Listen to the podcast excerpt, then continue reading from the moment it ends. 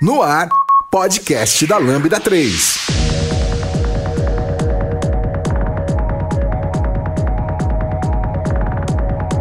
Olá, eu sou Giovanni Bassi e esse é o podcast da Lambda 3. Hoje vamos falar sobre criptografia no front-end. Aqui comigo está o William Grazel, que vocês já ouviram em vários outros episódios, está de volta aqui o William com a gente. Não esqueçam de dar 5 estrelas no nosso iTunes, porque ajuda a colocar o podcast em destaque. Não deixe de comentar esse episódio no post do blog, no nosso Facebook, SoundCloud, também no Twitter.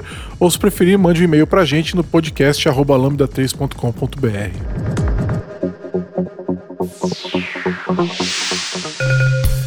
Você conhece a Lambda 3? Além de produzir este podcast, somos referência em desenvolvimento de software, DevOps e agilidade. Gostamos de inovações. Somos um grupo de pessoas apaixonadas por tecnologia e constante evolução técnica e social. Saiba mais sobre nós entrando em lambda3.com.br.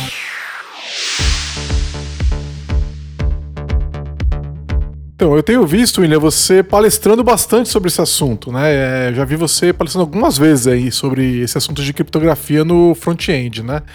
É, mas confesso que não assisti ainda nenhuma dessas palestras, então vai ser muito legal porque eu vou receber uma palestra ao vivo aqui. É, e todo mundo que está acompanhando o podcast é também, né? E é legal também eu não ter assistido porque já não trago nenhum conceito anterior, né? Eu já trabalhei bastante com criptografia, né? Não sou um especialista nisso, mas já fiz bastante coisa, mas sempre no, back-end. Então vai ser realmente interessante entender o que, dá para fazer no navegador aí, né? É... É, eu até queria fazer um disclaimer aqui, que eu também não sou nenhum especialista em segurança, criptografia, autenticação, tá? É, até me permito uh, cometer alguma gafe e falar alguma besteira aqui. Se tiver algum especialista no tema ouvindo aí, complemente a gente aí, me dê dicas e sugestão. Eu basicamente comecei a brincar com a API de HTML5 do, de criptografia nova, comecei a ver o que dá para fazer, me empolguei, fiz uns projetos open source e acabei montando umas palestras aí, né? Quem é da comunidade adora ficar fazendo conteúdo, né? E compartilhar com a galera, mas Tamo junto. pois é, eu, já peguei muitos problemas no back-end por causa de criptografia, né? Muitas vezes as pessoas estão querendo implementar na mão, e, e, o que você simplesmente não deve fazer, né? Tentando esconder chave no código, né? Bota uma chave no meio de um código .NET ou Java que é, é, é, que você consegue fazer engenharia reversa e olhar a chave lá dentro, né? Uhum. Então tem um monte de coisa. Isso aí eu tenho, eu tenho, assim, eu vou te falar que eu tenho uns 15 anos que eu trabalho é, primeiros contatos meus de, de criptografia, mas realmente até hoje é, não vê a necessidade da criptografia no navegador. Então, assim, eu queria começar entendendo por que que precisa de criptografia no navegador, porque eu já tenho criptografia no, no, no back-end, né? Então, assim, a gente, se a gente colocar HTTPS é, entre o navegador e o servidor do back-end. A gente sabe que essa, essa conexão ela é privada, ela não é segura, ela é privada. Vamos, é, é, vamos deixar claro isso, né? Então, para quem, ninguém, quem não sabe sobre isso, o, o, HTTPS não, não quer dizer que a conexão é segura, né? Ela, ela, você, tá, você pode estar tá com, sendo roubado num site de banco falso, por exemplo, e que tem um certificado HTTPS. É, ou, então... ou se tiver um main the middle desde o início da conexão, também já não vai ser seguro. É que aí você foi invadido, né? Se você tem um middle, você já teve seu computador invadido. Exato. eu acho que é muito mais fácil você direcionar as pessoas para uma para um site que parece muito com o de verdade, mas não é, e, a, e, ele tem o cadeadinho ali, e aí a tua conexão com aquele site que quer te roubar, ela, ela é privada, ela só não é segura. então, mas enfim, é, você tá lá com a é, com o HTTPS, todo o código que trafega via HTTPS ele tá é, privado entre você e o servidor. Então, por que, que eu preciso de criptografia no front-end? Basicamente porque agora a gente não tem mais só páginas na web, né? A gente tem verdadeiras aplicações. Com essas aplicações crescendo de complexidade, de requisitos, de recursos, acaba sendo natural que a gente precise de mais, mais criptografia, de mais modelos de segurança e modos para se proteger, né? Por exemplo, hoje em dia é muito comum muitas páginas guardarem muitos dados em local storage e, no navegador no geral. E muitos desses dados, às vezes, né, é, acabam sendo dados sensíveis. Né? A gente deve evitar ficar guardando dados sensíveis no navegador, mas às vezes, dependendo da necessidade e tudo mais, acaba sendo comum a gente guardar dados lá. É, se a gente tiver uma, uma lib, uma API de criptografia que consiga fazer isso de maneira mais segura para a gente, e se, por exemplo, uma pessoa acessar o seu computador e abrir o, o DevTools, né, e, e sair vasculhando o que, que você tem no local storage, ou se alguém te atacar é, e simplesmente começar a fazer isso, né, invadir seu computador, se os dados lá estiverem criptografados, é, você tem uma garantia um pouco melhor. Ou mesmo que você já esteja na HTTPS é, e você quiser colocar uma camada a mais de segurança, né, é muito comum o pessoal de segurança falar que eles trabalham com o modelo cebola, né, o, o Onion, sei lá o que, Protection, que é você colocar várias camadas de segurança diferente. Nenhuma delas vai te dar 100% de garantia de, de nada, né, mas quanto mais camadas de segurança com boas práticas e, e uh, gerenciamento correto de tudo, é, menor vai ser a chance de alguém conseguir chegar até o ponto de acessar os seus dados e ent entender de verdade o que você está fazendo. Tá, isso faz sentido para mim. Então, só para entender, porque assim, as informações que estão privadas no meu, na, no meu navegador, elas vão ser em algum momento compartilhadas com o servidor com o qual aquela, aquele site se conecta, né? Ele tá. Essa informação ela é compartilhada com aquele site por algum motivo, né? É, o que você está dizendo é manter essa. É, colocar uma criptografia adicional, porque. Vamos lá, vamos falar dessas camadas aí. Por exemplo, eu estou numa máquina Windows agora que tá com é, criptografia utilizando BitLocker, né? O meu HD todo está criptografado. Se, esse, se essa máquina for roubada, é, sem a minha senha, a pessoa não consegue ler o HD. Uhum. É diferente, por exemplo, no Windows, quando você não tem o BitLocker é, e o HD, e o computador é roubado, você consegue colocar o HD em outra máquina, é, seja ela Linux ou Windows, e consegue ler o HD livremente, né? Tudo que tiver lá uhum. é da pessoa que roubou a máquina. Né? Você, ah, mas eu, eu, eu, eu, coloquei lá que só o usuário X era o proprietário daquele, daqueles diretórios e arquivos. Não interessa. Se, uhum. a, se aquilo não está criptografado, a, a pessoa que está com o HD, ela consegue tomar a propriedade daqueles arquivos. É uma operação absolutamente simples. Então, beleza. Vamos assumir então que a pessoa de algum jeito conseguiu acesso aos meus arquivos, né? Existe uma série de APIs em todo sistema operacional, no Linux não é diferente, que pode utilizar várias medidas para criptografar arquivos na sua máquina. Então você pode ter, por exemplo, criptografia relacionada à máquina. Então aquele arquivo só pode ser lido naquela máquina. Né? O que se roubar o seu HD né, é, é um problema, né? Uhum. Mas você, você não tem um usuário na máquina, você não consegue também usar a máquina para ler o arquivo, né? Uhum. Mas qualquer usuário naquela máquina conseguiria ler aquele arquivo. Então é um risco. Você tem criptografia que é ligada ao usuário. Não, se aquele usuário, então um usuário de domínio, aquele usuário em qualquer máquina o mesmo usuário consegue ler aquele arquivo. Então, né, você tem uma mistura aí dessas coisas. Eu, eu, eu, imagino que quando você faz esse tipo de coisa, você deve estar tá usando uma API de criptografia do navegador, ela está usando alguma dessas coisas de baixo nível para criptografar o que está lá no meu navegador. E aí, se é, esse arquivo, por exemplo, for lido, ele não consegue é, ser interpretado livremente porque ele está criptografado. Né? Então, é, é, é, acesso a esse tipo de capacidade é, de criptografia protegendo esse tipo de arquivo. É mais ou menos nessa direção. Sim. Não só um arquivo, né? Mas dados em geral, né? É, inclusive, como tem, tem muitas integrações dessas APIs novas de HTML5 para criptografia e autenticação biométrica, é, que, sem, que tem integrações muito fortes com o sistema operacional, justamente para proteger, ter proteções essas que uma biblioteca comum não conseguiria. Mas, por exemplo, um do, o que você falou, por exemplo, que você usa BitLocker na sua máquina para criptografar um HD. Mas mesmo que você tenha toda essa criptografia, se, por exemplo, um site que você acessa guarda uma informação sensível sua no local storage é, e você sofreu um ataque XSS, onde o pessoal injeta um JavaScript e, e é especializado para aquele site, então ele sabe que que aquele site está guardando uma informação sua num, num local Lá do local storage. Então ele consegue acessar aquilo mesmo que você esteja com qualquer criptografia na HD, não importa qual usuário, qual tipo, se é, tem a ver com hardware ou não, né? Então, é, o objetivo dessa, dessas APIs é justamente para eu conseguir ter camadas extras, mesmo se eu tiver com sofrer XSS e outras coisas que são específicas do navegador. Então, por exemplo, se a pessoa roubou meu cookie, por exemplo, o cookie poderia estar tá criptografado na por uma API do navegador essas APIs elas estão aonde? Elas estão são APIs de HTML5, é isso? Exato, são APIs do HTML5, né, novas aí, que já tem suporte inclusive já há muito tempo em vários navegadores, até quando eu comento com o pessoal sobre isso, o pessoal de front-end costuma até brincar, ah, então eu vou poder usar isso quando em 2030, né, até os navegadores terem suporte, mas é engraçado porque todos os green browsers já têm acesso a essas APIs, só que elas são APIs de baixo nível, então é raro você ver um usuário como um desenvolvedor comum que não tem interesse, curiosidade ou especialidade no tema correr atrás para utilizar elas. Tá, então é, aí a pessoa tentando roubar o meu cookie, por exemplo, ela obteria o, o, o que está naquele cookie, mas ela não consegue utilizar aquele cookie porque antes de eu enviar o valor daquele cookie, eu, por exemplo, descriptografo ele. Exato. É, se for uma, é assim, a gente, a gente tá falando de cookie, mas é, não faria nem sentido, né? É. cookie, a gente fala muito de roubo de cookie, né?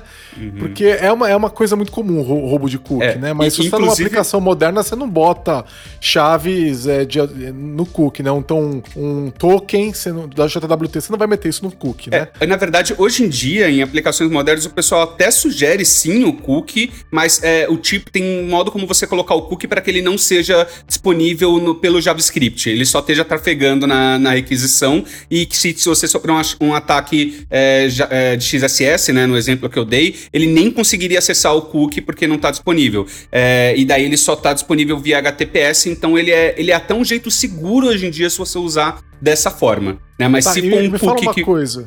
Essas APIs de criptografia, elas levam em consideração o site que está rodando então o domínio, por exemplo, porque imagina que eu tomei um ataque de e roubaram a minha um, alguma coisa que estava no meu local storage. Só que aquilo está criptografado. Eu não poderia rodar o mesmo script JavaScript no site de quem está me atacando e aí então descriptografar aquele valor, ou, ou assim, ou as chaves elas são guardadas de acordo com o domínio, por exemplo, que eu estou acessando, etc. É, ou é, é, ou é, é porque se, eu, se no momento que a pessoa acessou o dado criptografado, se ela tiver, o ponto é o seguinte, é, se ela tiver acesso à chave, ela consegue descriptografar.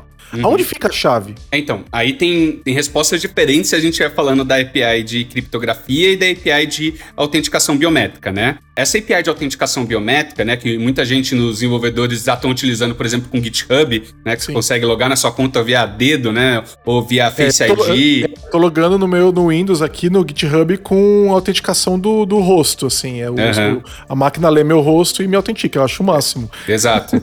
e dá, inclusive, por exemplo, se você não tiver nem dedo nem rosto, dá para fazer via PIN do Windows, por exemplo. Você coloca aquele PIN lá, o mesmo Sim. que muitos logam no Windows com ele. E daí essa API de autenticação biométrica métrica, ela leva sim é, a, a URL que, é, que você está trabalhando, qual que é aquele site que você está trabalhando. Então, ele nunca vai dar a mesma chave de criptografia para a chave de autenticação biométrica, no caso, né? Para sites diferentes, mesmo que você use o mesmo dedo, a mesma face, o mesmo PIN. É, é, o, e isso tem a ver, inclusive, com a própria integração é, via SO, né? Via hardware. Porque o próprio SO é, ele vai obter ah, qual que é o site que está tentando acessar isso. E o SO vai garantir é, essa proteção de não disponibilizar a mesma Sim. chave para sites diferentes. Sim, aí vamos lá. A chave privada dessa autenticação, ela tá no SO quando a gente fala uhum. de uma uhum. autenticação biométrica, e ele, só, ele vai usar essa chave depois de fazer o reconhecimento biométrico. Uhum. Ele usa aquela chave privada para autenticar algum valor que ele manda para o site. E no site ele tem a chave pública, provavelmente, da minha que é relacionada à minha chave privada de, de biometria aqui no, uhum. na minha máquina. Beleza, então nesse caso, mas nesse caso, toda vez que você é, vai enviar o dado, é feita uma nova é, autenticação, né? É feita uma nova, um, um, uma nova autenticação, tudo bem. Quando é uma e quando não é uma chave biométrica, onde que é guardada essa chave? Porque se essa chave for guardada no uhum. local storage também eu roubo também a chave junto. Exato.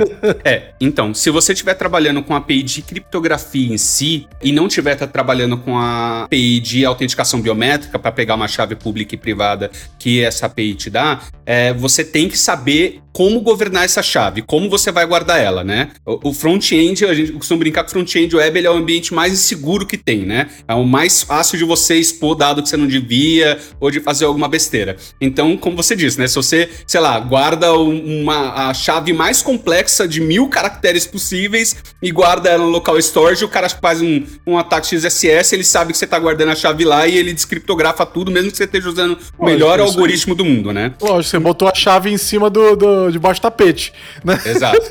Então, das duas umas, ou você une a autenticação, a API de autenticação biométrica com a API de criptografia, ou você usa algum jeito de governar a chave que você estiver utilizando de criptografia. Por exemplo, um dos usos mais comuns de, de chave, se não for a biométrica, é a própria é, chave do usuário. O, o password, a senha do a usuário. Senha do usuário. Exato, você usa ela, antes você vai, normalmente, se, se você estiver pedindo a senha do usuário, né, você vai pedir ela de qualquer jeito, então antes de enviar para o servidor, você já deriva essa chave, você já cria uma, uma chave de base de criptografia é, usando essa API e você deriva ela para uma outra chave, isso é o que significa que a API do HTML5, quando você usa essa derivação, ele não vai guardar mais o valor original, então se o cara quiser hackear, ah, então eu tenho essa chave de criptografia, eu consigo obter a, a, a, senha original do usuário? Não, porque você não consegue fazer esse processo contrário. E daí você deriva essa chave e a partir daí você começa a derivar essa chave, inclusive, de novo, a cada criptografia que você quer fazer. Você quer é, criptografar determinado valor? Deriva essa chave de novo, especificamente para aquela criptografia e guarda ela. E daí você é, tem que guardar alguns dados aí que você quando, você. quando você guarda o dado criptografado, na maior parte dos algoritmos, você também grava o salt, que é um, um, dadozinho extra lá, você guarda algumas coisas aí junto no meio do caminho. Mas você é, tem outras alternativas, né? Tem sistemas, por exemplo, que eles fazem o que o pessoal chama de handshake, é, que é você combinar com o servidor através de uma API ou alguma coisa para você obter a chave. Então, muitas vezes, antes de você fazer qualquer coisa, se a primeira sessão do usuário lá, é, o front-end bate no servidor, pede um, uma chave pública privada ou, ou um hash de caracteres lá para usar como, como base de senha. Né? Cara, isso é interessante mesmo, né? Eu não tinha pensado nisso, mas a chave pode não estar tá na sua máquina. A Exato. chave pode vir, ficar na. ser enviada durante o primeiro request com usuário e senha, e aí ba você baixa a chave para poder acessar os valores locais. Isso foi bem legal. Só que aí a app fica inutilizada localmente enquanto você não estiver conectado com o servidor. A ideia de você usar a própria senha do usuário para como chave de criptografia é interessante.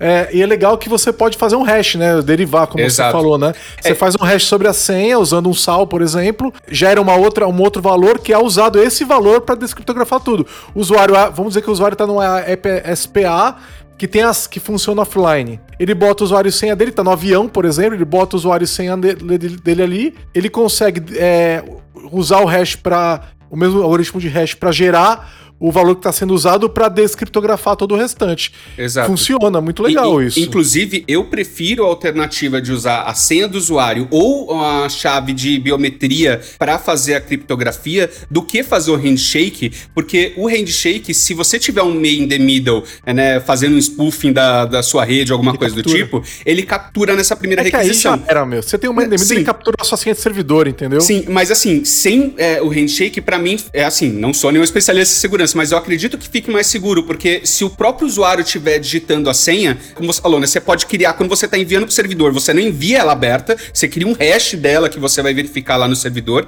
que é um dos algoritmos, tipos de criptografia que a gente tem. É, então o cara não vai saber a senha e também não vai saber o que, que você está usando de base de criptografia, seja nessa comunicação do servidor além do HTTPS ou para guardar alguma coisa no local storage, né? É, você tá com man in the middle, vamos explicar pro pessoal que não sabe o que é man in the middle. Alguém comprometeu tua máquina e enfiou um uma, uma, uma entidade certificadora falsa lá, por exemplo. É, não necessariamente. Você passa a aceitar. Só dando um exemplo, calma. É. Você passa a aceitar certificados SSL falsos. E aí a pessoa, você acessou isso através de um aeroporto, por exemplo, o, o, o Wi-Fi do aeroporto está comprometido, ele, aí você acessou, por exemplo, o github.com HTTPS, né?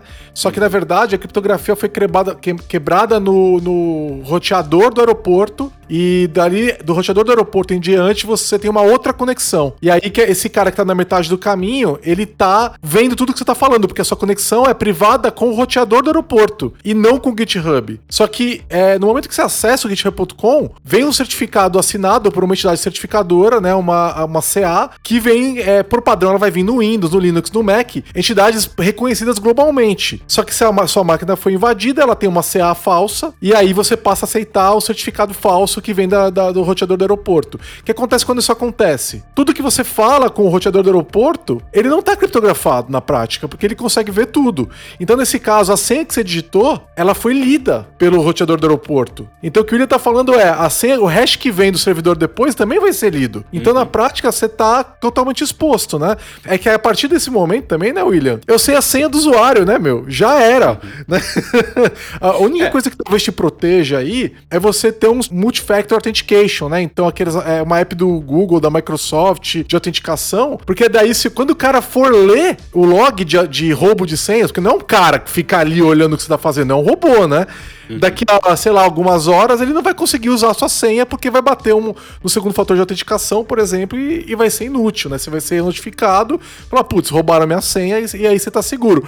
Mas no, no, navegador ele poderia usar, se tá sendo usada a mesma senha, né? É, então, sim, o que vai, o que mais vai te proteger mesmo é o segundo fator de autenticação, que inclusive a própria API de é, autenticação biométrica, ela pode ser usada nesse sentido. Você pode usar a API de biométrica tanto para fazer de repente um login inicial, se você já tem cadastrado a biometria já junto com o servidor, como de repente como um two-factor, né? Ou, por exemplo, é, bancos, né, quando vão fazer o, a transação, para validar a transação, né, que eles pedem, às vezes, se você tiver um app nativo, por exemplo, é muito comum eles pedirem é, a, a, biometria, você também pode fazer isso no front-end, para pedir só em, em, momentos onde você está validando uma transação, uma coisa mais segura, para fazer two-factor authentication, ou mesmo com login muito mais rápido, né? Porque a própria senha, na verdade, é uma das coisas mais seguras que a gente tem. A maior Sim. parte dos ataques que a gente tem a sistemas é por senha, seja por senha fraca, seja porque o usuário escreve a senha em algum lugar, né, num lixo, o pessoal vai lá vasculha o lixo da empresa e pega a senha,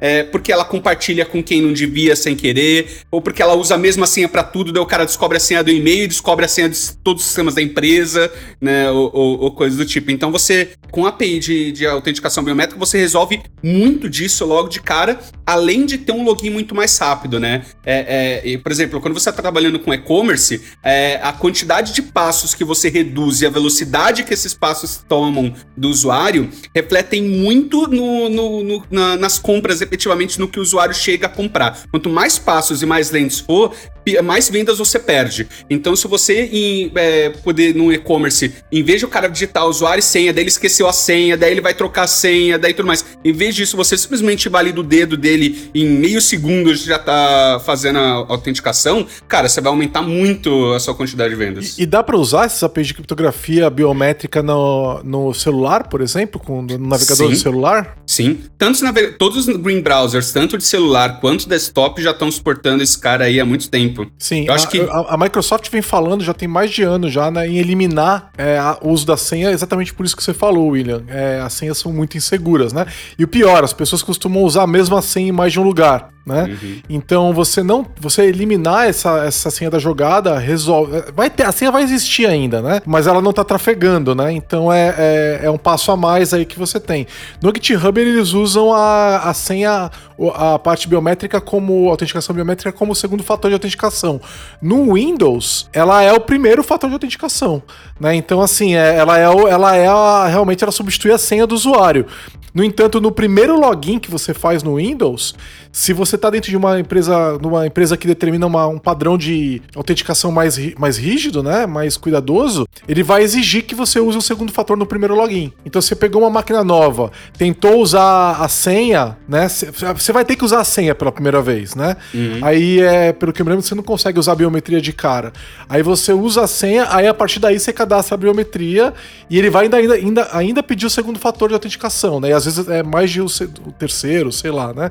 É, então é, é, é, a partir desse primeiro você pode, é, se o dispositivo é considerado confiável, e você pode logar só com o seu, seu rosto, o seu dedo, né?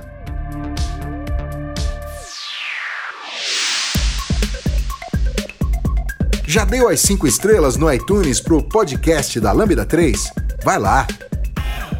E uma das coisas que eu gosto dessa API de, de autenticação biométrica ela é que é muito flexível. Por exemplo, se você chamar ela o mais cru possível, passando o mínimo possível de parâmetro, deixando tudo em aberto, você simplesmente vai deixar que o próprio sistema operacional escolha qual que é o modelo é, favorito do usuário para fazer a autenticação. Seja Face ID, biometria ou PIN do, do Windows, é, ou qualquer coisa que tenha disponível, por exemplo, aquelas chaves, sabe, aquelas PIDO Aquelas chaves que são tipo um pendrivezinho que você coloca e daí o cara marca com o dedo, que não necessariamente é biométrico, mas ele marca só para ativar e ele gera uma chave ali. Também funciona dessa forma. Ou você pode, por exemplo, se o seu sistema, por exemplo, você trabalha, a sua empresa trabalha com essas chaves de FIDO, por exemplo, o Google trabalha dessa forma. Todo usuário ganha uma chavezinha dessa. Todo funcionário do, do Google ganha uma chave dessa. E daí você pode obrigar, olha, esse site aqui, eu preciso estar tá com esse padrão que é de chave FIDO. Daí ele não vai aceitar, por exemplo, a autenticação biométrica. Ou você, não, eu só quero autenticação biométrica e tem que ser via dedo. Não pode ser Face ID. Você pode escolher também se você quiser. Mas quem vai fazer essa interface é o sistema operacional. Então, o cara lá mesmo, se fizer um XSS e tudo mais, ele não vai conseguir acessar a sua chave primária ou fazer, é, pegar entre URLs de né, diferentes sites diferentes. Entendi. Isso é para biométrica. Para não biométrica, existem APIs do navegador que estão integradas ao sistema operacional também, é, que estão usando APIs de baixo nível do sistema operacional para fazer operações mais complexas, porque é, até onde eu me lembro, né? É, é, e aí é uma coisa que vem não só no front-end, mas no back-end também era muito comum, o pessoal usar uma API de baixa aleatoriedade, tipo o math random do JavaScript, né? Uhum. Isso vai ter no Java, vai ter no .NET, vai ter em toda API. Toda, a gente tem uma, uma, uma, uma lib, né? Uma API de é, pseudo, pseudo aleatoriedade, né? Que é uma, é, uma, é, uma, é uma API que você chama, mas dependendo de algumas circunstâncias, ela vai produzir sempre o mesmo número. É, e aí o que acontece? Você está usando agora APIs que não são de pseudo-aleatoriedade do SEO, é isso? E o browser, ele permite Exato. isso? É, além do que a gente já comentou, por exemplo, de derivação de chave, né? Que eu consigo derivar chaves sem reverter ao valor original, graças à integração com o SEO, eu também tenho APIs para números randômicos reais, que não são baseados, por exemplo, no, na, na hora do que o usuário está acessando o sistema, né? Que é muito fácil de você conseguir simular o ambiente do usuário para tentar gerar o mesmo número pseudo-aleatório que ele estava gerando gerando naquele momento. É, eu é... acho que eles usam o MAC address mais a hora. Tem vários sistemas parecidos para gerar uma, raiz, uma raiz, né? O seed, né? De aleatoriedade. O problema é que se você conhece é, é, esses, essas raízes, elas, elas são determinísticas, né? Se uhum. você conhece as condições do que o usuário está trabalhando, você consegue reproduzir o seed. É, e aí então, já era, né? E, e isso, e essa, essa API de aleatoriedade que tem para criptografia especificamente, ela também é baseada no sistema operacional. Eu não sei exatamente tudo que ela gera de seed, mas talvez isso nem seja declarado, é, justamente né, para que cada browser é, e SEO implemente da melhor maneira que for, porque é específico para criptografia, então eles sabem que é para gerar o, o, número mais aleatório possível. Né? Tudo bem que se você for estudar de verdade, quem estuda sabe que não existe um número 100% aleatório, porque você sempre tem que partir com base de alguma coisa, né? Mas o mais aleatório possível, o mais difícil de ser regerado. É, e você também, por causa da, de ser uma API nativa que lida diretamente com SEO, você também tem uma performance muito melhor. É, porque você não está deixando pro JavaScript executar a, aquilo de grossamente. Você está pedindo um algoritmo diretamente para o sistema operacional e você pode, por exemplo, tem vários algoritmos que eles você pode estipular quantas iterações que você quer que ele faça para deixar aquilo mais seguro. Então, quanto mais iterações você executar, mais seguro e difícil de fazer uma, uma reversão né, da, da daquele valor. E daí, com uma API nativa, você consegue fazer uma citação muito, mas muito maior, é, mesmo em celulares, por exemplo, com, com processamento limitado, do que você conseguiria fazer usando uma lib padrão é, antiga de JavaScript puro para fazer criptografia. É, na verdade, né, para você ter seed, né, para quem não sabe o que é o seed numa, numa operação criptográfica, o seed é um número que é usado como a base para gerar chaves criptográficas. O problema é que se o seed é conhecido, é fácil você descobrir a chave. Uhum. Então o que que acontece? APIs, é, tipo Math Random do JavaScript, elas, elas geram seeds que você consegue é, determinar, porque o algoritmo ele tem que estar escrito em algum lugar. Aí, é, normalmente, os seeds, para eles serem verdadeiramente aleatórios, você precisa trabalhar com o mundo real, né? Por exemplo, eu recomendo para quem nunca viu isso, é um negócio muito, muito legal. Quando eu vi, eu fiquei de queixo caído. Não sei se você já viu, William, como é que o Cloudflare faz para gerar os seeds deles, é, para proteger. O Cloudflare roda uma boa parte da internet do mundo, né? Você sabe como é que eles geram os seeds? Tenho nem eles ideia. têm na, no headquarters deles, tem uma série de lava lamps bem na entrada do headquarters e tem uma câmera que fica olhando essas lava lamps entendeu? E a câmera fica observando como as lava-lamps se comportam, né? Então aquelas lâmpadas de lava, né, que com o calor a cera aquece e fica se movimentando para cima e para baixo, com base naquilo, eles geram o seed. Nossa. Cara, é muito legal. É, é muito legal e realmente porque eles estão se baseando no mundo físico mesmo, né, em algo que tá mudando o tempo todo. É, isso eu acho que é realmente mais próximo de uma aleatoriedade real, né? Sim, é, é, muito legal. No Linux, né, em Unix em geral, você tem a, um arquivo, né, um pseudo-arquivo, que é o barra dev barra random e o barra dev barra urandom, né, que são usados para você fazer leitura aleatória. Tanto que tem todo um debate de qual que é melhor e tudo mais, né, e pelo que eu vi a última vez que eu tava lendo, o barra dev barra urandom ele é mais aleatório, só que tem sempre essas ressalvas, né, de que não existe aleatoriedade real é, num computador. Você teria que ter um, process... um, chip específico que está é, medindo, é, sei lá, pulsos elétricos na sua máquina, alguma coisa assim, entendeu? Que está olhando para o mar, uma câmera que está olhando para o mar, entendeu? Para você ter a aleatoriedade de verdade. Então, é, é, é, por isso que você, essa, essas chaves aleatórias, né? É, geradas, essas que são geradas a, país, a partir de APIs criptográficas de verdade, elas são muito mais seguras, né? Ela, é como o William falou, elas não são perfeitamente seguras, mas elas são muito mais seguras né, é, do que uma, uma, uma API tipo Math Random. E se vocês quiserem ver também coisas interessantes, né? Vão dar uma olhada nessa, na, nas novas criptomoedas, né? As criptomoedas novas que elas aparecem, qual é o problema da, das criptomoedas novas, né? Elas precisam de uma chave, um seed, né? E o seed, se ele for é, comprometido, você poderia gerar dinheiro infinito. Então tem um monte de criptomoedas aparecendo. É muito divertido você ler como foi feito para gerar o seed, porque aí os caras pegam o seed e, e aí o seed tem que ser é, é, protegido de um monte de jeitos diferentes. Aí, não, eu vou levar o seed para não sei aonde, numa máquina que não tem conexão com a internet, que tá num ambiente lacrado, tudo para proteger o seed, cara. Então é um negócio muito legal, assim, sabe? Então é, é para o pessoal que está ouvindo entender o quanto que isso é importante. E, e fica aquela ressalva. Não tente fazer a sua API criptográfica, entendeu? Não tente reinventar a roda, você vai falhar, né? Você tem que ter um doutorado em matemática avançada para começar a pensar num negócio desse, entendeu? Então é, é, é não é um negócio é, simples, né?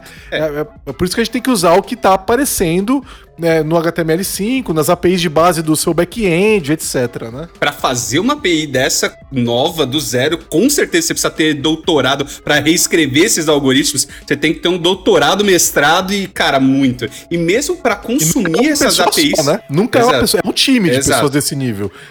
E, mas assim, mesmo para consumir essas APIs, é, que os algoritmos já prontos para você consumir da maneira certa e não fazer besteira, já é difícil. Já é complicado. Já é complicado.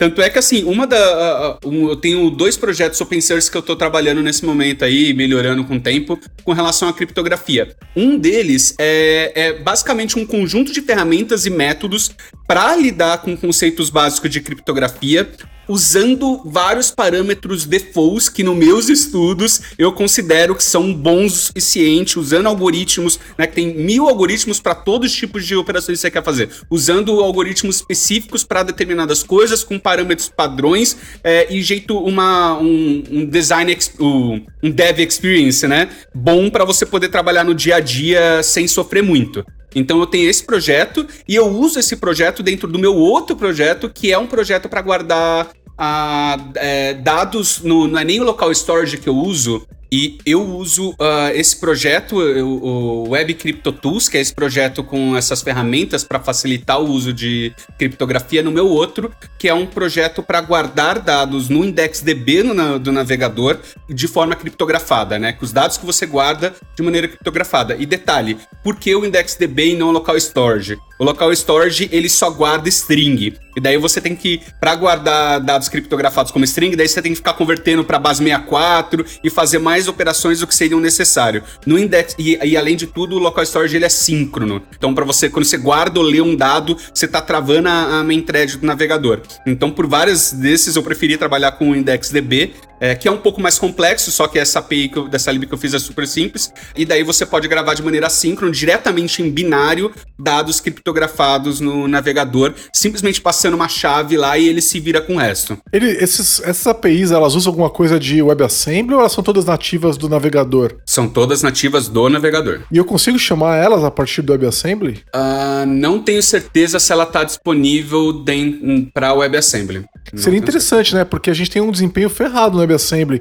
Então, de repente, meter um bcrypt no WebAssembly, por exemplo, que é uma API de baixíssimo nível ali, né? Uma biblioteca de baixo nível, para interagir com essas APIs, seria um negócio muito uhum. interessante também, né? E até fazendo um parênteses nisso que você falou de performance do WebAssembly, eu tava lendo uns artigos recentes relacionados a isso, que estavam comparando o JavaScript puro com o WebAssembly. E é até engraçado que, assim, não é que necessariamente o WebAssembly seja mais rápido por padrão, mas acontece que com o WebAssembly você está sempre no que eles chamam de fast track. Você está sempre na, na linha rápida. Enquanto o JavaScript é muito fácil você, por exemplo, primeiro, para você chegar na fast track, para até o seu código ser otimizado pelo compilador interno, demora um tempo, então ele tem um tempo de esquentar. E para você sair da fast track é, usando mais de um tipo, usando um tipo de dado onde você não deveria, porque ele já tinha otimizado para número e você usou string, é muito fácil fácil. Então você demora para entrar na fast track e pra sair dela aleatoriamente sem você esperar é muito fácil, né? Então é até engraçado isso. Não é que necessariamente é mais rápido, mas é, é mais difícil se manter na, na fast track com JavaScript puro.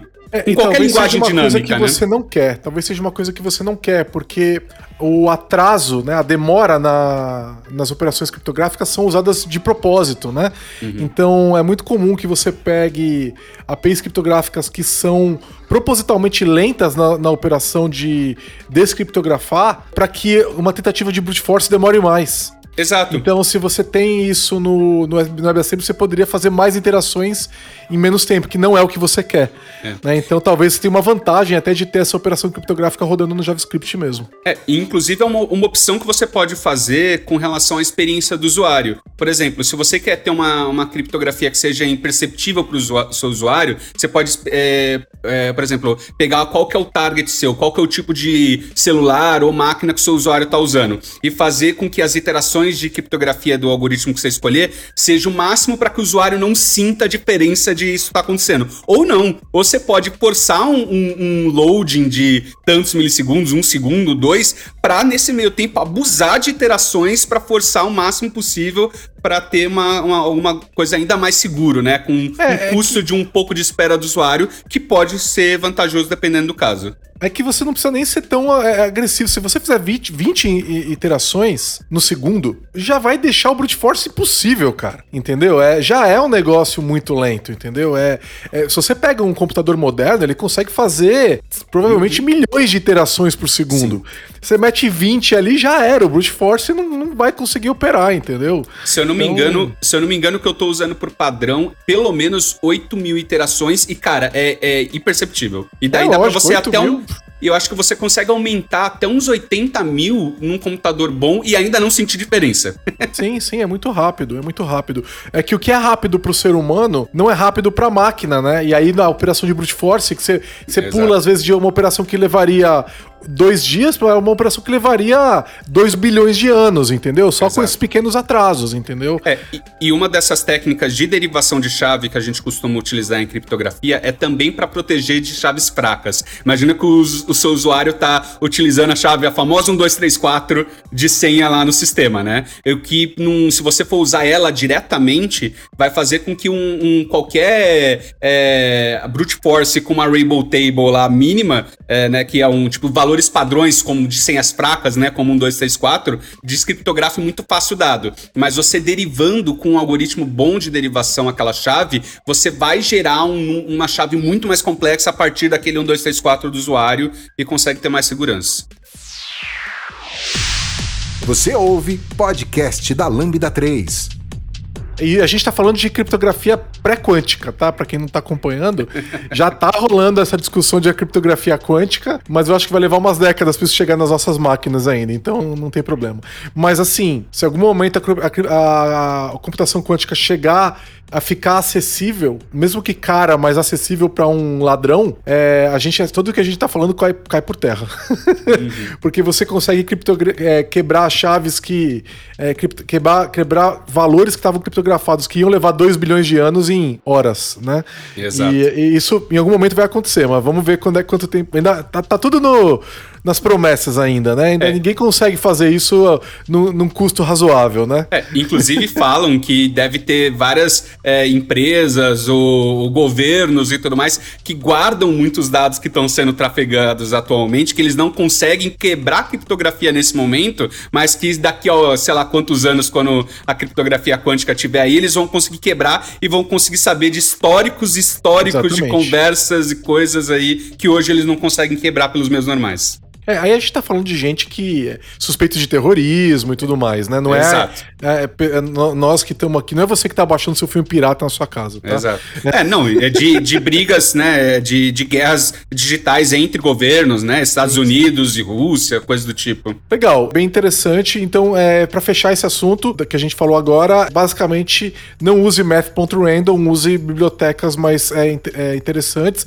Pode usar as APIs nativas aí do HTML5, ou então uma biblioteca que usa essas APIs com essa que o William tá falando, que ele tá desenvolvendo. A gente vai deixar um link aí no post para quem quiser dar uma olhada nos projetos e de repente contribuir, se vê alguma coisa que pode melhorar, sugerir, usar também, né? Você fez essas APIs, ela, elas são essas APIs são simétricas no navegador e no pro Node também? Você sabe se existe ou, essas APIs, ou William? Hum. Ou acho que talvez o Node a gente tem que usar APIs do Node, né, para isso, né, de cripto, né? É exato. Sabe que seria legal você fazer a sua biblioteca ser, ela, ela funcionar no Node também. É, ela, se tá no navegador ela faz uma coisa, se tá no Node ela faz outra coisa. Olha só que incrível que ia ser. Então, essas APIs do HTML5, por serem do HTML5, elas não estão disponíveis no Node, né? Porque elas não são do JavaScript em si. Elas são, né? do, elas são do, do HTML5, né, cara? Exato, então Elas elas, dependem. V8, né? Exato. Então não está disponível. Daí você tem que utilizar o Node.js, tem APIs específicas para isso. Ele É, tem, é, é.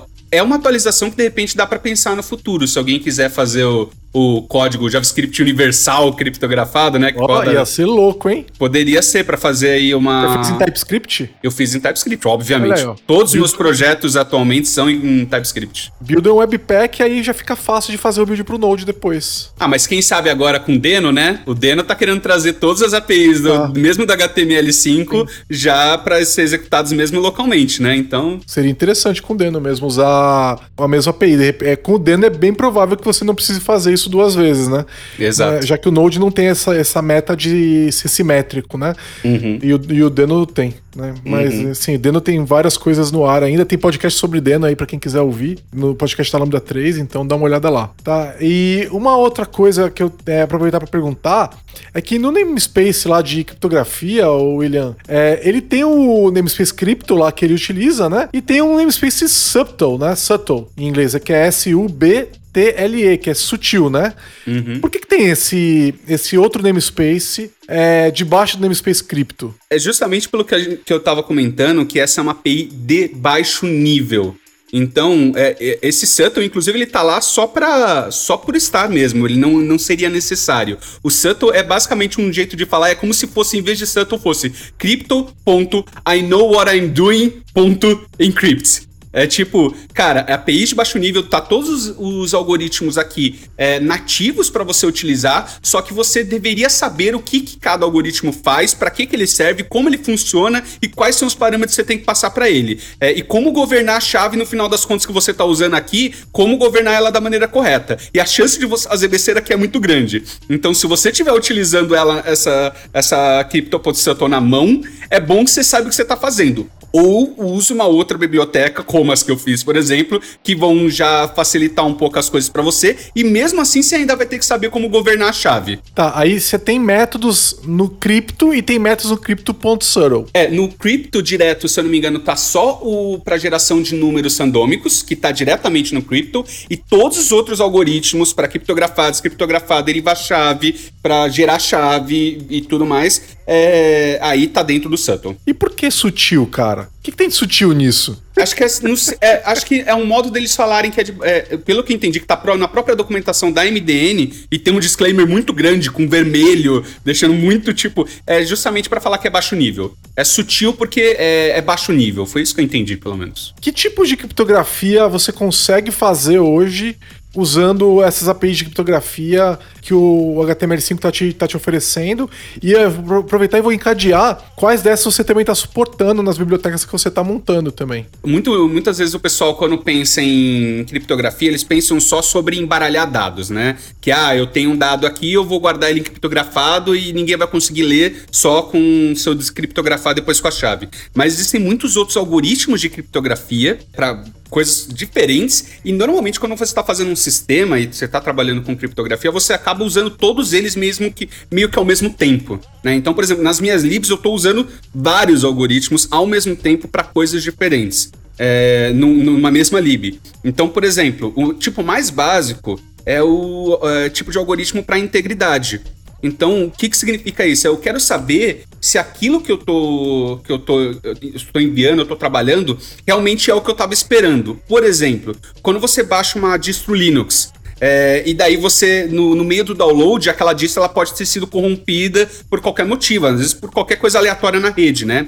E só que é um arquivo gigantesco, né? E antes de você ir lá e meter no pendrive e tentar instalar, o que eles sugerem, olha, verifica esse hash aqui é, e verifica e, e vê se ele está batendo com o arquivo que você tem disponível na sua máquina. E daí isso é um algoritmo de integridade. É, é ele gera um hash. Esse hash, normalmente ele. É, normalmente não, né? Ele nunca pode ser descriptografado, digamos, ele nunca volta ao valor original, ele é de um, de um one-way, de um é, caminho ele é destrutivo, só. né? Ele é uma criptografia destrutiva, é, né? Ele, ele, ele não guarda a referência do valor original, né? Isso. Então ele gera um hash a partir da, da, do valor original dado um determinado algoritmo é, e você vai poder bater. É, outra coisa que você pode fazer, né? Eu dei o exemplo de download. Tem o um exemplo de upload, né? Às vezes no seu sistema você está fazendo upload de um arquivo é, gigantesco e você quer garantir que o arquivo que chegou no servidor realmente é o que você estava enviando aqui na, no, na sua single page application, você pode enviar no final o hash daquele arquivo que você gerou localmente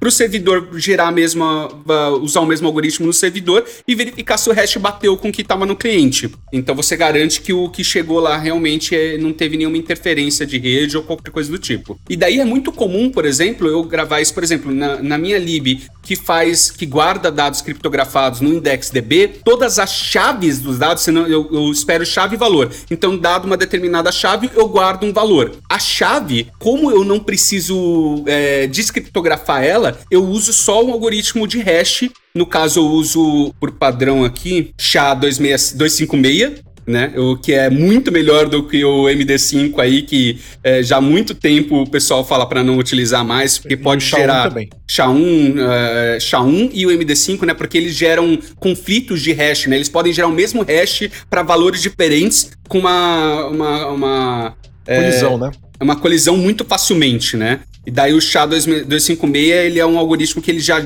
raramente vai gerar conflito, muito calma, raramente. Calma. Não, é, não é muito facilmente. É muito difícil. É. Mas é, é, é razoavelmente possível. Sim. Né? É, o, o, que facilita, por exemplo, se você estiver utilizando isso numa. Pra, por exemplo, é, se você, em vez de enviar a senha do usuário, você pode gerar o hash dela e enviar a senha do usuário. E daí lá no servidor, você vai usar o mesmo algoritmo e verifica se o hash bate. É, só que se você estiver um, usando um MD5, por exemplo, exemplo, vai facilitar muito o trabalho de brute force se o cara utilizar brute force para tentar testar várias senhas diferentes, porque mesmo se ele não acertar a senha correta, ele pode gerar colisão com uma outra senha aleatória e chegar no mesmo no mesmo dado, né? É fato, não se recomenda é, o, o SHA-1 e o MD5 não são recomendados mais no, do, do lado do servidor também, é, hoje em dia, em algumas horas, se você pegar um banco de dados razoavelmente grande aí, e em algumas horas de, de usuário e senha, né?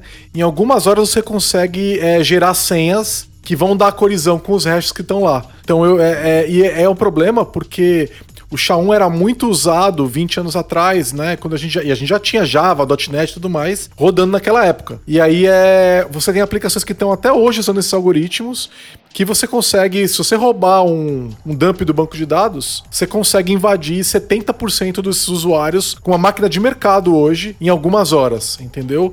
Então é, é um negócio muito perigoso. Onde a gente viu esse problema também foi no Git. O Git saiu do SHA-1 para o SHA-256 porque era possível você gerar um ataque no Git onde você conseguia gerar um repositório com o mesmo chá para um commit, né? Todo commit no, no, no, no, Git tem, um, tem um, um hash, né? E aí você poderia gerar o mesmo chá para um commit com conteúdo diferente. E aí eles conseguiram provar teoricamente que era possível fazer. E aí eles começaram a atualizar o chá de todo, do Git também para evitar esse problema. Que aí já é, é, é uma, não é só para integridade, né? A gente tem outras questões aí que são avaliadas, avaliadas também, né, no, no, Git. Mas eu vou deixar você falar aí quais são os outros tipos de algoritmo, né? É, então, e... É, e, dá para fazer isso com, com as, as APIs que a gente tem hoje, dá para fazer integridade. Exato, né? E daí, com além de integridade, a gente tem também o tipo de autenticidade, que é basicamente um algoritmo de integridade com senha. É para você ter um, um poder é, validar se aquele hash não foi alterado manualmente. Porque a pessoa, ela de repente, digamos assim, imagina que você está nesse exemplo de upload de arquivo. Você fez o upload e daí você mandou o hash. Daí você bate no servidor e você garante que aquele hash é daquele arquivo oficialmente. Só que daí você tem, sei lá, um main the middle ou qualquer coisa do tipo, onde o cara foi lá e mudou o arquivo que ele enviou e daí ele enviou um outro hash gerando daquele arquivo que ele enviou. Ele simplesmente enviou um novo arquivo e enviou um novo hash que bate com aquele arquivo. É, e daí você quer. É, você não quer criptografar necessariamente tudo, mandar um arquivo criptografado, mas você quer garantir que eu estou enviando, ninguém alterou, mudou o arquivo no meio do caminho. Então eu uso um hash com senha, e daí eu garanto que se o cara alterar o arquivo e gerar um novo hash, ele não vai ter, idealmente, né, essa senha, é, essa chave, e daí o servidor vai poder falar: opa, alguém mudou esse arquivo aqui porque esse hash não tá batendo com a senha que deveria ser utilizada. E esse cara, o que eu uso por padrão nas minhas bibliotecas é o HMAC, H-M-A-C, que é um algoritmo bem simples, bem parecido com o SHA-256, 25, é, 256, só que você coloca uma senha no meio, uma chave de criptografia. Só que ele não vai criptografar o dado, ele ainda é destrutivo. Ele é, não vai ter uma referência do dado original, você não vai conseguir obter o dado original que você está usando, é só um hash realmente. E daí tem o, os tradicionais de criptografia propriamente dito, onde você embaralha o dado, né? O dado não é perdido, você não está gerando só um hash, você vai é, pegar aquele dado e com base em algum algoritmo vai embaralhar ele de uma maneira doida é, e vai fazer com que ninguém que não tem acesso à chave original consiga chegar no dado original de volta, a não ser com um brute force muito absurdo, que com um algoritmo bom hoje em dia é muito difícil de você conseguir fazer esse caminho inverso sem a senha. Né? Então, para confidencialidade, para o que eu mando para você, você recebe e, e, nós dois conseguimos ler aquilo que foi mandado. Exato. E aí e... ele vai suportar API, as APIs do navegador vão suportar algoritmos simétricos e assimétricos também? É, sim, sim. É, esse o para confidencialidade, né? Tem tanto simétricos como assimétricos, né? Para quem não sabe, né? É, os simétricos é quando você usa a mesma chave tanto para criptografar é, quanto para descriptografar. E o assimétrico é quando você tem uma chave pública, uma privada, uma criptográfica, outra descriptografa. Eu nunca trabalhei no, nas minhas bibliotecas, eu estou sempre trabalhando com chaves simétricas por padrão. É, então, por exemplo, eu uso o AES GS, GCM, que o pessoal fala que é uma que é, é um algoritmo tipicamente utilizado em, em softwares militares, o próprio governo dos Estados Unidos declara que usa esse, uh, esse algoritmo para a maior parte das coisas que eles trabalham. É, mas ele é um algoritmo de chave, é, é, um algoritmo simétrico, né? E daí, se você quiser trabalhar, por exemplo, com o, a, a autenticação biométrica ou gerar uma chave é, localmente que seja chave pública e privada, aí eu não, não conheço de cabeça, eu não utilizei na, na prática ainda nenhum algoritmo para isso. É, o que você vai ver é, é, não é do lado do, do front-end, né? Mas se você pegar um token JWT, ele vai estar tá assinado por uma, uma, um algoritmo é, assimétrico, né? Uhum. Onde você, se você for naquele site jwt.io, né? Você consegue copiar uma, um token JWT, colar lá e ele, ele abre o token e fala: essa assinatura eu não reconheço, né? É, ele vai ter que conseguir acessar a assinatura e tudo mais. Mas interessante, cara. Mas queria... e, e, daí, assim, só queria dar como exemplo, né? E por que que é, você pode usar numa mesma aplicação ou numa mesma lib diferentes tipos de algoritmos, né? Por exemplo, nessa minha lib do Web Crypto Storage, que eu guardo dados no IndexDB, eu guardo chave e valor. E daí, o cara, quando vai guardar o dado, ele passa a chave e valor. Quando ele vai obter, resgatar o dado descriptografado, ele, me, ele já me passa a chave. Então, a chave, eu não preciso guardar a referência original dela. E, ao mesmo tempo, eu também não quero guardar essa chave aberta, porque é, pra, de repente, se sofrer um ataque e o cara vê, ele pode não conseguir acessar o valor, mas ele consegue é, acessar a chave e já tá, opa, peraí, então esse dado aqui criptografado, ele é referente a tal coisa. E já dá alguma parte de informação. Mas, então o que, que eu faço? Eu uso algoritmos de integridade para a chave, então eu uso um hash é, 256 para guardar a chave e o valor eu uso a SM para realmente embaralhar o dado e poder descriptografar ele depois.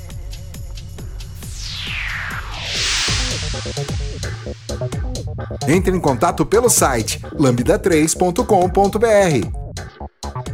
Faria sentido eu é, guardar a senha do usuário usando uma API de biometria, por exemplo, usando um algoritmo de confidencialidade. Então eu, eu criptografo a senha usando uma API de criptografia e aí para poder o usuário poder acessar ela de novo ele precisa botar o dedo lá e aí eu uso essa, é, é, essa informação para descriptografar e aí eu passo a enviar a, a, a senha para já autenticar o usuário, alguma coisa desse tipo. Faria sentido? Eu acho que não faz sentido você criptografar a senha em si. Porque se você tiver é, criptografia, se você tiver autenticação biométrica, em primeiro lugar, você já tem uma chave pública e privada que acho que não faz sentido você ter uma senha no meio ali. E se Mas você... fácil eu já gravar a senha, a chave privada, né? Do, Exato. A chave pública do usuário, né? Exato. E daí, e, e até interessante, como é que funciona essa parte de autenticação biométrica? Quando você gera a primeira vez, é, ele passa, a, ele manda para o servidor essa chave pública, né? E daí, o, quando você vai fazer a autenticação biométrica em si, depois da chave pública já guardada,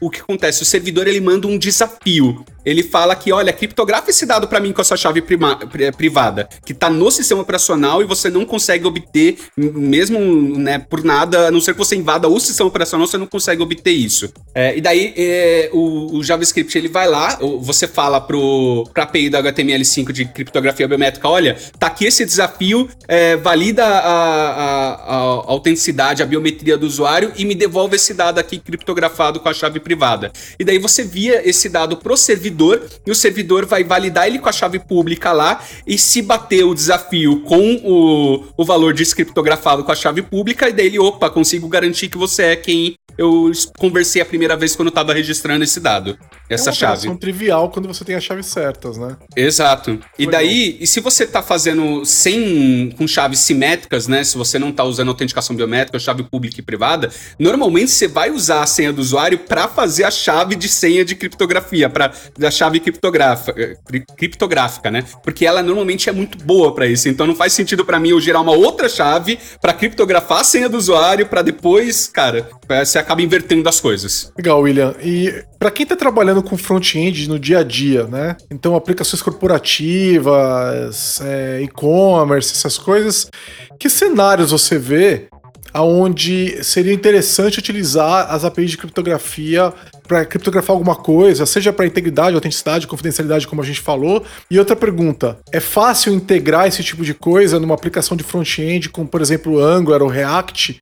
É, é, é, de boa ou dá muito trabalho? É, é, é muito complicado? É, então, se você for utilizar a API de criptografia na unha, a CryptoPodSuttle, com certeza vai te dar um, um, trabalho maior. E eu nem recomendo que você saia usando ela na mão, a não ser que você saiba o que você está fazendo, né? Você tem alguma experiência com isso. Mas, assim, existem já, tanto né, o meu jabá que os meus projetos que eu estou fazendo open source, quanto existem outros projetos na comunidade no geral que estão cada vez mais utilizando essas APIs de nativas do HTML5 e está se tornando fácil. Então, é, e é super fácil, por exemplo, você pegar a minha lib ou outras aí e integrar com qualquer framework que você tem por aí, que são APIs simples. Eu acho que hoje, utilizando essas libs que já estão fazendo grosso para você, eu acho que é, não tem por que já não começar a utilizar até por padrão. Se você vai guardar qualquer dado do seu usuário lá, é, sabe, que não seja um timestamp, uma coisa idiota, qualquer dado que possa ser sensível, por que não você não utilizar uma lib que vai fazer isso é, de maneira um pouco mais segura para você e proteger um pouco mais seu usuário? E a API de autenticação, cara, ela já tá aí para ser utilizada há muito tempo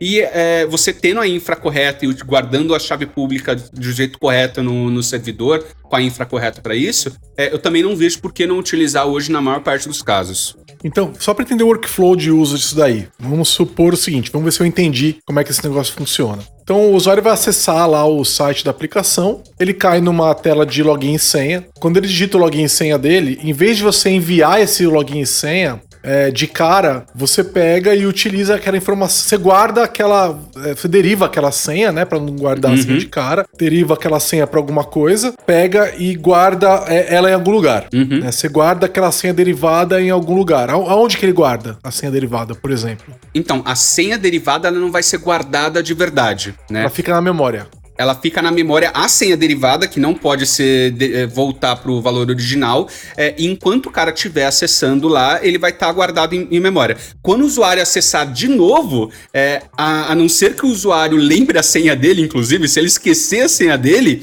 perdeu todos os dados, né? Tá, se você estiver então usando vamos, ele como então base. Vamos em frente. Então o usuário se logou, o usuário senha lá, beleza. Ele tá com aquela senha, essa senha fica na memória. Uma variável estática global em algum lugar ali, ela tá na memória e você pode acessar aquela variável a hora que você quiser, um singleton, alguma coisa assim. Aí, conforme eu for operando sobre o dado do usuário, eu vou usando essa, esse, essa, esse valor, essa senha derivada, para criptografar os dados. Eu crio uma, então, os dados do usuário, eu, vou, eu faço uma, uma, uma classezinha lá do, do JavaScript, por exemplo, que toda vez que ela for acessar o local storage, por exemplo, ela vai usar isso daí. A primeira vez ela, que ela acessa, vamos dizer que está logando pela segunda vez, já tinha dado no local storage.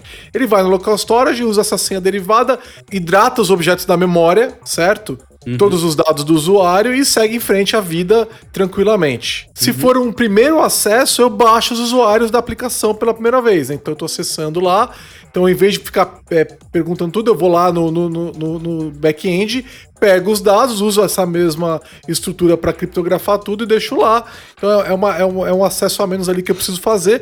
E essa abstração nessa classezinha, por exemplo, está guardando os dados desse usuário para mim. É, fica até fácil interagir com ela para não ter que. Eu meio que escondo atrás de uma classezinha do JavaScript todo o acesso à criptografia. Seria alguma é. coisa assim, mais ou menos? Sim. E um grande caso de uso para esse que você acabou de falar é, por exemplo, quando eu estou trabalhando com aplicativos com forte é, suporte para offline. Então, se você. O cara fez, acessou a sua aplicação alguma vez, é, fez login e tudo mais, só que daí a, ele vai acessar de novo, ele está sem internet. Mas você ainda quer dar um suporte para ele, é, para ele conseguir fazer alguma coisa até se conectar à internet. E daí, para isso, você precisa normalmente ter muito mais dados guardados lá do que ele pode, como ele pode. É, e daí você vai guardando essas informações, o que já tinha, o que era necessário para ele começar a trabalhar e o que ele fez é, desde que ele estava offline até fazer o sync com a internet, você guarda esses dados criptografados localmente. Tá, e aí se o usuário trocar a senha, eu uso a senha velha para descriptografar e a senha nova para criptografar de volta, por exemplo. Exato, você tem que fazer esse processo local. Se você mudar a senha no servidor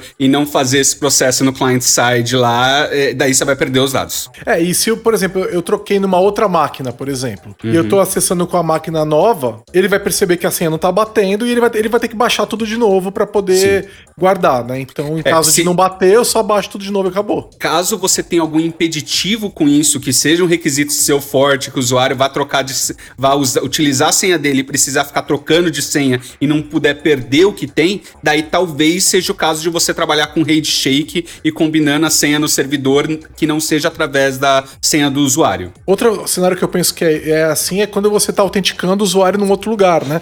Usando uhum. um servidor de OpenID, por exemplo, com o auth é, esse, o, a aplicação em si não tem acesso à senha do usuário.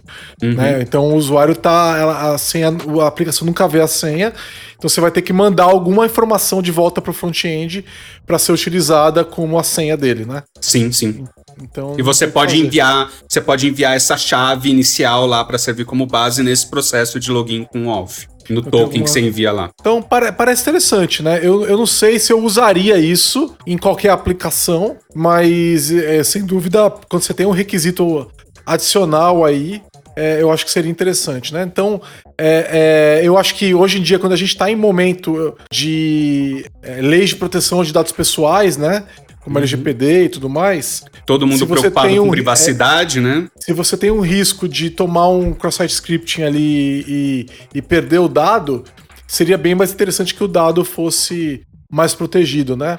Então é, eu acho que isso é, ajudaria né, nesse cenário. Então, Não importa se o dado vazou, não importa se foi no back-end ou no front-end, né? O dado vazou. E você é responsável pelo dado que vazou. Sim. Então eu acho que realmente é um, é um passo a mais aí para proteger o usuário. Sei lá, mas eu não tenho esse risco. Você não sabe, né? Você não sabe até onde você tá.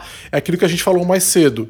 São camadas. É, no entanto, eu sei a realidade da, do desenvolvimento de software no Brasil e no mundo inteiro, que é tá todo mundo atrasado, mal fazem no servidor direito, vão fazer no front-end do vídeo, né? Então é. Mas eu acho que para quem tá realmente já tá nesse momento, né, empresas mais conscientes desse, desse momento, né? É, eu acho que é bem, seria bem interessante mesmo colocar mais essa camada de proteção, né, do, dos dados em geral, né? Principalmente quando são dados muito sensíveis, né? Então, é, dados financeiros, né? Que você não quer ficar. A gente quer proveito daquela funcionalidade incrível no front-end, mas não quer deixar isso fácil para ser abordado por um cross-site script, por exemplo. Uhum. Eu, por exemplo, eu, eu, eu, já me. Sabendo que as empresas não fazem, eu uso aqueles containers do Firefox, né? Não sei se você usa também, o, o William. E ele já, ele já ele cria um perfil para cada container no Firefox. Então você vai colocando assim, ah, o, o, site do meu internet banking eu coloco nesse container. O site da, da, das coisas que eu vou ter que acessar, entendeu? Que vão tocar em grana minha, vão todos para esse container. Quando você abre o site do banco, ele, ele já abre nesse container. E quando eu estou navegando normalmente, é como se fosse outro perfil de usuário, entendeu? Entendi. Então não tem cross-site scripting para o meu banco. Entendeu? Porque os perfis são separados. E isso é nativo lá no Firefox. Você pode habilitar os containers lá no Firefox e ele já faz isso para você. Como eu não confio nas empresas brasileiras que cuidam de dinheiro, é, eu já faço isso eu mesmo. é, quanto mais a gente pudesse proteger, né, sem necessariamente depender dos outros, melhor. Então, principalmente é. em questão de dinheiro. Tanto que assim, o meu browser, o meu, eu, eu vou trocando de navegador na minha vida, né? Eu nunca tô com um navegador só. Quando eu percebo que tem uma vantagem no outro, eu troco, né? Então eu tava no Chrome, daí eu saí do Chrome e fui pro Firefox. Na verdade, eu tava lá atrás, eu tava no Netscape, né? Daí eu fui pro IE, né? Aí eu fui pro Chrome. Aí Você não passou Firefox. pelo Firefox antes do Chrome? Não, não passei pelo. Tava no IE, do IE fui pro Chrome. Talvez eu tenha passado, cara. Eu, é possível. Eu, inclusive... eu acho que eu passei sim. Eu acho que eu passei sim. Eu ainda demorei bastante para ir pro Chrome, inclusive, é, eu que eu, que eu, era bem apaixonado pelo Firefox. É, Daí depois razão. que eu fui pro Chrome, eu ainda não voltei não. Por mais que eu saiba que ele tem realmente hoje em dia várias funcionalidades como essa de containers muito boas, a, só a preguiça de mudar meu workflow, eu acabo não, não voltando para ele. Mas lá em 97, por aí, eu usava o Netscape, né, que era, é era da Mozilla, né? Uhum. E aí você vai pro IE, voltou pro Firefox, aí foi pro Chrome, que no começo não tinha nada, então não, valia, não dava pra usar, né? E aí há, um, há uns anos atrás eu, eu fui pro Firefox. Eu fiquei um tempão no Firefox. E recentemente eu fui pro Edge para ver qual que era, né? Uhum. Então, e hoje eu fico no eu, eu fico no Edge e no Firefox, né? Então, as coisas de grana e as, algumas. Quando eu tô usando o perfil de admin, por exemplo, eu já tenho um perfil de admin no Firefox, né, num container uhum. também. Entendeu? É, a, a, a, ainda bem que a Microsoft já não é o vilã dos navegadores há um bom tempo, né? O Edge aí já tá respeitando o Web Standards e tudo mais. Hoje o navegador é, o que a gente fica a gente fica brigando é o Safari. Né? O Safari é, é o Novier. É. O Edge, ele é o Chrome, só que melhor, né, hoje em dia, né? Onde ele tá mais leve do que o, do que o Chrome, porque é, aquele, é, aquele serviço todo do Google acabam impactando um pouco no navegador, né? É, não que a Microsoft não tenha colocado os dela, ela colocou. Mas tem menos, né? Porque o Google ganha mais dinheiro com te traqueando do que a Microsoft. É, né? Eu acho que não é nem isso, né? Acontece que a Microsoft tem a vantagem no, no Edge de ter, principalmente no Windows, né, acesso mais profundo ao sistema operacional, né? Daí acaba sendo desvantagem com relação a todos os outros, né?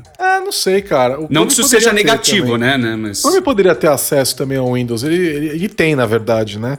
Tanto que essas integrações de biometria, elas estão no Chrome também, né? Então é. é mas enfim, é, é, eu, tô, eu tô vendo qual que é. Eu não sei se eu vou ficar no Edge por muito tempo, mas a Microsoft vinha falando há tanto tempo que era melhor, que funcionava melhor, não sei o que. Ela falei, vou ver qual que é, né? E, e tá funcionando bem mesmo. Tô, tô vendo qual que é por um tempo. Vamos ver. Mas de qualquer forma, fugimos completamente do tema. É, e fugimos do IE também, né? Que no Ainda IE a gente fala, o, IE, o IE 11 não suporta muito das, muitas dessas APIs de criptografia, né? Cara, se eu não me engano, a API básica, se eu não me engano, a partir do IE10, não tenho certeza pelo mas acho que do IE10, é, eles não estavam usando a, a, API oficial de cripto, eles estavam usando o MS Crypto e não suportavam a maior parte dos algoritmos que dá para ser utilizado com eles. Mas daí eles foram melhorando, acho que E11 e E12, se eu não me engano, já tá bem completo e já dá para usar a maior parte dos algoritmos de criptografia com a, com a API certa. É, e assim, a real é que o uso desses IEs, eles estão ficando para trás, né? Tipo, Uhum. como o tempo passa, os usuários estão cada vez mais no- nos navegadores modernos. Então, Sim. fica a dica para quem tá ouvindo, se tem que sustentar IE, dá uma olhada lá no caniuse.com, né? Que sempre ajuda a entender o que até onde dá para você ir, né?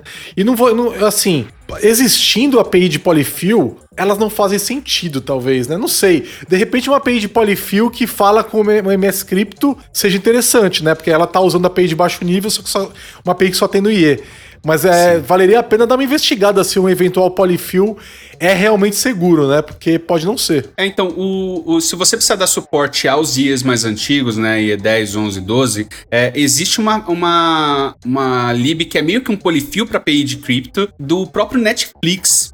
Mas eles já descontinuaram, eles não estão dando suporte, continua lá para quem precisar, pode ser uma boa opção, mas eles descontinuaram justamente porque eles já não estão preocupados com IE e todos os navegadores mais modernos já têm suporte full, não precisa mais Pois de é. polifil. E, cara, um polyfill que não é baseado em alguma coisa de baixo nível do IE, que fosse pelo menos equi- equivalente ao que a gente tem no script Subtle, é, Exato. ele não é seguro, cara. O que, que É. é um polyfill baseado em math.random? Isso não é Exato. seguro, cara. Ele não vai conseguir garantir que uma derivação de chave seja 100% segura, ele não vai conseguir ter tanta performance, ele não vai conseguir ter a, a, a, a parte de, né, de aleatoriedade de números tão forte quanto vai ter no nativo, vai perder muito. Mas se você realmente precisar dessa proteção num navegador mais antigo, num IE da vida aí, pode ser uma opção, mas né, melhor não.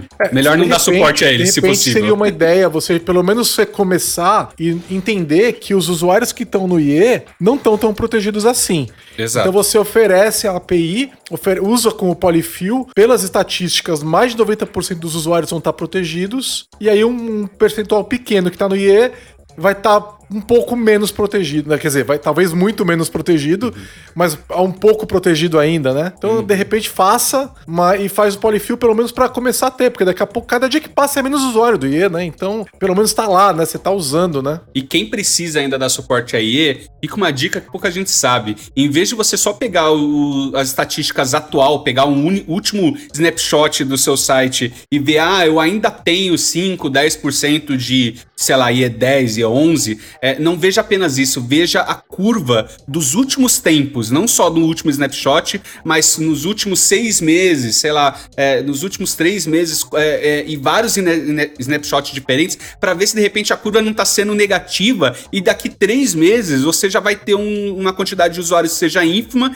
e o- a próxima feature que você precisar dar suporte para esse cara, quando você entregar, já não vai mais fazer sentido dar suporte a esse navegador. É, até o próprio Windows 10 agora, né? As versões mais novas estão substituindo o IE. Né? Eles já instalam o Edge, que é um é baseado em V8, né? Em padrões modernos, é um green browser, né? Então, cara, é, e assim, toda versão nova do Windows que sai, em pouco tempo chega em 30 e poucos por cento de uso, sabe? Então a gente tá falando em poucos anos, essa API de cripto vão estar disponível para todo mundo mesmo. Vai ter um percentual de, sei lá, menos de 1%, assim, sabe? Vão estar é, com isso indisponível. E quando você chega nesse percentual, talvez já valha a pena virar pro seu usuário e falar assim: "A- é, amiga, amigo, meu site não funciona mais na, nesse navegador. Né? A própria Microsoft está fazendo isso. Vários sites da Microsoft não funcionam mais no IE. Sim. É, ou em vez de pensar em polifil, simplesmente fala: olha, é, não usa, não criptografa nesses navegadores e avisa pro pessoal: olha, não conseguimos garantir a segurança completa nesse navegador e os seus dados não vão ser 100% completamente criptografados. É, isso não vai te proteger com uma lei de privacidade, tá? Se você É. perder o dado, ainda é sua responsabilidade. Sim. Então não- essa, essa desculpa não vai colar, tá?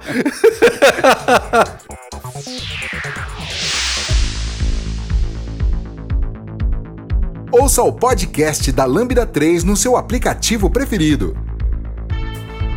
Beleza. William, excelente. Cara, muito informativo. É legal complementar meu conhecimento nessas questões. É, tem alguns posts sobre criptografia no, no site da Lambda 3 também, para quem quiser dar uma lida e, e complementar. E deem uma olhada também no, nas bibliotecas que o William tá oferecendo para de repente ajudar vocês a começar com isso daí, para quem já tá nesse momento, tá? Exato. E peço, por favor, se tiver algum especialista aí ouvindo, eu falei besteira, me ajuda a melhorar aí, porque eu também tô aprendendo. É, e dá uma olhada nas bibliotecas do William, de repente manda uhum. pull request alguma coisa que poderia estar tá melhor, né? E afinal de contas é assim funciona o, mundo livre, né? O pensor está lá para isso. Exato. Valeu, William. Muito obrigado, Juju.